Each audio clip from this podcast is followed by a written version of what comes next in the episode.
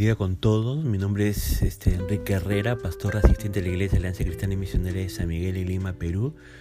Quisiéramos tener la reflexión del día de hoy, viernes 24 de julio del 2020. Vamos a leer el Evangelio de Juan capítulo 8, versos 10 y 11. Dice así estos versículos.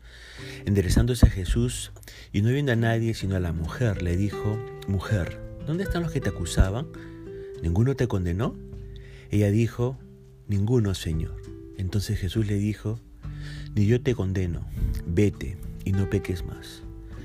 Usted recordará que los eventos del capítulo 7 ocurrieron durante la fiesta de los tabernáculos, ¿verdad? Y en realidad fue durante la segunda mitad de la fiesta. Y la fiesta terminó a la puesta del sol, como dice este capítulo 7 en el versículo 37. Mientras la gente pensaba en volver a sus hogares, el Señor salió de Jerusalén, no para ir a Nazaret, sino para ir, dice este, este capítulo 8, versículo 1, al monte de los olivos. El Señor se dirigió ahí para orar, para meditar. Ese, ese buen uso del tiempo le ayudó a estar preparado para los eventos del día siguiente. Durante la noche, los otros personajes que figuran en este relato ocuparon el tiempo en actividades muy diferentes, aunque el apóstol Juan no lo dice explícitamente. Dice, los escribas y los fariseos pasaron la noche pensando en cómo podrían arrestar a Jesús.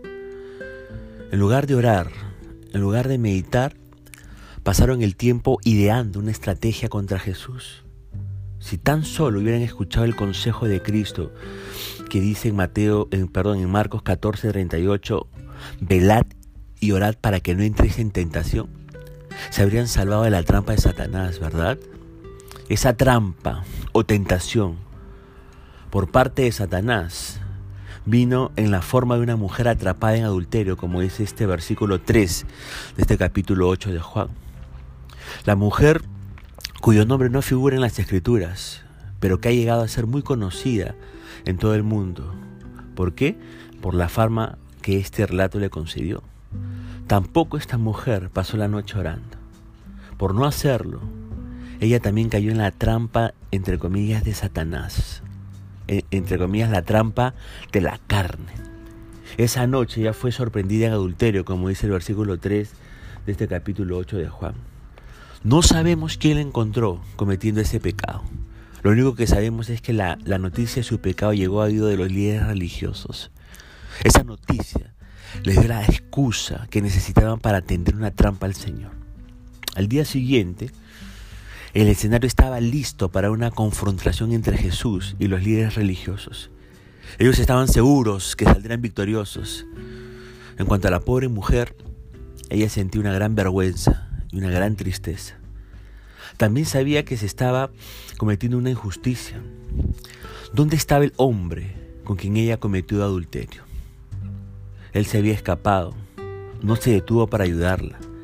Y los líderes religiosos no se interesaron en hacer justicia con él. Quizás porque era un hombre de influencia. De todos modos, lo que le interesaba a los escribas y fariseos no era hacer justicia. Lo que le interesaba a los escribas y fariseos era atrapar al Señor Jesucristo. Ahora reflexionemos un poco. ¿Cuántas veces somos como esos líderes religiosos o como la mujer que cometió adulterio? En lugar de pasar tiempo orando y meditando sobre la condición de nuestra vida espiritual, nos dedicamos a, satisfacer los deseos de la carne. Por hacerlo, terminamos cayendo en una, entre comillas, trampa de Satanás y cometiendo pecado. Debemos aprender a ser guiados por el Espíritu Santo, quien muchas veces nos llamará a pasar tiempo en oración. ¿Con qué propósito? Para así salvarnos de las tentaciones que nos rodean. Aprendamos esa lección, hermano. El velario era para no entrar en tentación es un principio espiritual que nos ayuda a enfrentar la tentación y a no ceder a la tentación para cometer pecado. Ahora, por la mañana, dice el relato, el Señor entró a Jerusalén. Por haber pasado una parte, a lo menos, de la noche orando, su mente y corazón estaban listos para poder hacer la voluntad del Padre. Por eso, dos cosas ocurrieron esa mañana. En el versículo 2 dice, todo el pueblo vino a él. Se acercaron porque Dios el Padre tocó sus corazones para hacerlo, como, como vemos en la Escritura, y porque confiaban que Jesús tendría algo interesante que decirles. La gente, fíjese, no se acercó a los líderes religiosos. Los líderes religiosos no tenían nada de valor que decirles. No eran hombres de oración. Y acá hay otra reflexión para usted y para mí. Si queremos tener un servicio o un ministerio que impacte la vida de las personas, si queremos que la gente se acerque a nosotros para escuchar la palabra de Dios, tenemos que ser personas de oración. No podemos descuidar esta disciplina espiritual en nuestras vidas. Si usted y yo somos hombres y mujeres que pasamos constantemente orando al Señor, sabe que nuestra vida, esa oración en nuestra vida se va a reflejar y eso también se va a reflejar en la manera como servimos, en el ministerio que podemos nosotros ejercer. Pero en segundo lugar, dice el verso 2, que también este, ocurrió otra cosa. Dice ahí que sentado el Señor Jesús les enseñaba. El Señor estaba listo para enseñar. ¿Por qué? Porque su espíritu estaba tranquilo. No estaba pensando en sí mismo. No estaba pensando en lo que él quería hacer. Solo estaba pensando en hacer la voluntad del Padre, como ya hemos visto en algunos devocionales pasados. Y su voluntad era que enseñe esa mañana. Esa era la voluntad del Padre. Ahora, hijo, te, te toca enseñar a la gente. Y aquí también podemos tener un tiempo de reflexión. Si queremos servir a Dios, tenemos que tener espíritus tranquilos. No podemos estar distraídos con nuestros propios pensamientos e ideas de lo que nosotros quisiéramos hacer. Y la mejor forma de estar bien, enfocados en hacer la voluntad de Dios, es como pasando tiempo en oración, hermanos. Vuelvo a, dar énfasis a esta disciplina espiritual que el Señor mismo nos ha, nos ha concedido y nos ha regalado.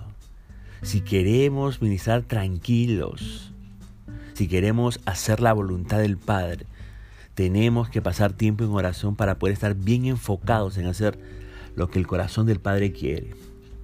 Ahora fíjese que los líderes religiosos trajeron a la pobre mujer ante el Señor Jesús diciendo en el verso 4, Maestro, esta mujer ha sido sorprendida en el acto mismo de adulterio. Y al llamarle maestro, entre comillas, le estaban halagando, seguramente pensando que de esa manera él bajaría la guarda y lo atraparía mejor con una palabra indebida. Y añadieron el versículo 5, y en la ley nos mandó Moisés apedrear a tales mujeres. ¿Tú pues qué dices? Fíjese que apelaron a la ley de Moisés, porque el asunto pendiente entre ellos y Jesús tenía que ver con guardar la ley. El Señor había sanado al hombre paralítico el día de reposo, como vemos ahí en el capítulo 5, verso 9 de este mismo Evangelio de Juan.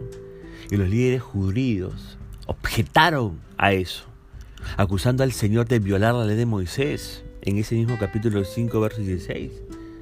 Pero los líderes religiosos, al llevar a la mujer ante Jesús, realmente no estaban interesados en la ley de Moisés. Lo único que les interesaba era atrapar al Señor, como dice el versículo 6, para poder acusarle. Pero acusarle ante quién nosotros nos preguntamos. Algunos dicen acusarla ante las autoridades romanas, si es que el Señor fallaba en contra de la mujer. Pero eso es poco probable. Los judíos estarían casi seguros que el Señor saldría a favor de la mujer y sabían que eso les daría el pretexto necesario para acusarlo formalmente ante el Sanedrín por atentar contra la ley de Moisés. Sin embargo, si por alguna razón el Señor daría el fallo en contra de la mujer, él quedaría mal ante, entre comillas, los pecadores de la sociedad que tanto lo querían. Así que era una situación en la que los líderes judíos aparentemente no podían perder. Ahora bien, el Señor, a manera de respuesta, pudo haber mencionado, ¿ah? pudo haber mencionado dos detalles. Los líderes judíos estaban citando mal la ley. La ley de Moisés no mandó apedrear a tales mujeres, como dice el verso 5 mandó apedrear a las dos personas que cometieron el adulterio, tanto al varón como a la mujer. Usted lea Levíticos 20:10 y Deuteronomio 22:22. Muy aparte de lo que la ley decía, era obvio que si habían hallado a la mujer en el acto mismo del adulterio, el varón estaría allí también. ¿Por qué no lo trajeron juntamente con la mujer? El Señor no mencionó ninguna de estas cosas. Lo único que hizo fue agacharse y escribir en tierra con el dedo, como dice este versículo 6. Y muchos han especulado qué fue lo que escribió. Algunos dicen que fue el texto de la ley del adulterio tal como la tenemos en Levítico 20 y Deuteronomio 22, 22. Otros dicen que fue los diez mandamientos. Otros más dicen que fueron los pecados que los judíos cometían. Finalmente otros piensan que fue lo que el Señor este, Jesús dijo en el Sermón del Monte acerca de cometer adulterio en el corazón mirando a una mujer y desearla sexualmente. La verdad es que no sabemos nosotros qué cosa está escribiendo el Señor Jesucristo ahí en la tierra. Lo que sí es claro es que mientras el Señor escribía, los líderes judíos se impacientaron e insistieron en hacerle la pregunta. Fíjese ahí en el verso 7. Ante su insistencia, el Señor simplemente dijo, el que de vosotros esté sin pecado, sé el primero en arrojar la piedra contra ella. Luego siguió escribiendo en la tierra, como dice el versículo 8. En ese momento el Espíritu Santo comenzó a convencerlos de pecado. Por eso el apóstol Juan dice ahí en el versículo 9, acusados por su conciencia, salían uno a uno, comenzando de los más viejos hasta los postreros. Es probable que esto se debiera a lo que el Señor Jesús estaba escribiendo en la tierra. Los de mayor edad eran más conscientes de sus pecados y se fueron alejando uno a uno, uno a uno, hasta no quedar nadie delante de la presencia de la mujer y del Señor Jesucristo. Ahora reflexionemos un poco aquí también. Todos somos propensos a juzgar a otros sin considerar nuestra propia condición espiritual ante Dios. Esa es una, esa es una verdad, hermanos y amigos. Somos propensos a jugar a otros sin ser conscientes de nuestra propia condición espiritual delante de Dios. Y lo que el Señor dice en el versículo 7 debe ser tomado en serio. La intención del Señor al decir esto no fue prohibir a las autoridades competentes juzgar a las personas que cometen pecado, sino simplemente llevarnos a la reflexión. Cualquier juicio, cualquier juicio que emitimos, escúcheme bien, debe ser sazonado con misericordia y autoanálisis. Por favor, nunca se olvide de este principio espiritual. Juicio que nosotros queremos emitir, cualquiera que éste sea, tiene que ir sazonado, entre comillas, con misericordia, pero también autoanalizándonos nosotros mismos de cuál es nuestra condición espiritual delante de Dios. Finalmente, el Señor quedó solo con la mujer, como dice el verso 9. Y al enderezarse y observar que todos se habían ido, el Señor se dirigió a la mujer y le preguntó en el verso 10, ¿dónde están los que te acusaban? ¿Ninguno te condenó? Y al contestar esta mujer en el verso 11, ninguno, Señor, Cristo concluyó el asunto diciendo, ni yo te condeno, vete y no peques más. El Señor, escúcheme bien, era el único justo ahí. El Señor podría haber juzgado a la mujer. ¿Por qué no lo hizo? Por dos razones quizás. La primera, él sabía que ella estaba avergonzada y arrepentida de lo que había hecho. La segunda razón, Él no había venido para juzgar, Él había venido a este mundo para salvar a los pecadores, como dice Lucas 19 a 10, pero no para juzgar. Ese no es el tiempo, este no era su tiempo para juzgar. Y esta mujer era uno de los que se había perdido, como dice Lucas 19 10. Al no juzgarla, el Señor le extendió su mano salvadora sin embargo, fue bastante clara con ella, porque le dijo en el versículo 11, no peques más. Y con esto dijo dos cosas el Señor. Le dijo en primer lugar, pecaste y merecías ser juzgada, aunque no en la forma que los líderes judíos querían hacerlo, le, le dijo. Pero en segundo lugar, le dijo, debes aprender a resistir la tentación y no caer en el pecado otra vez. Reflexionemos para ir terminando este devocional. ¿Habrá algún pecado en su vida que necesita sacar a la luz? ¿Habrá algún pecado en nuestras vidas que necesitamos sacar a la luz? Podemos alegrarnos en el perdón y en la paciencia del Señor, pero al mismo tiempo debemos proponernos seriamente no cometer ese pecado otra vez. Y algo es muy cierto, hermanos y amigos. No abusemos de la gracia del Señor. No abusemos de su gracia. Dios tiene paciencia también con respecto a los pecados que cometemos. ¿Ok? Entonces, para terminar, como, como dijo el Señor, no nos condena el Señor, pero procuremos no pecar. Queremos dejar aquí esta reflexión el día de hoy, que la gracia del Señor pueda seguir bendiciéndole y ya nos estamos escuchando en estos días. Dios le guarde.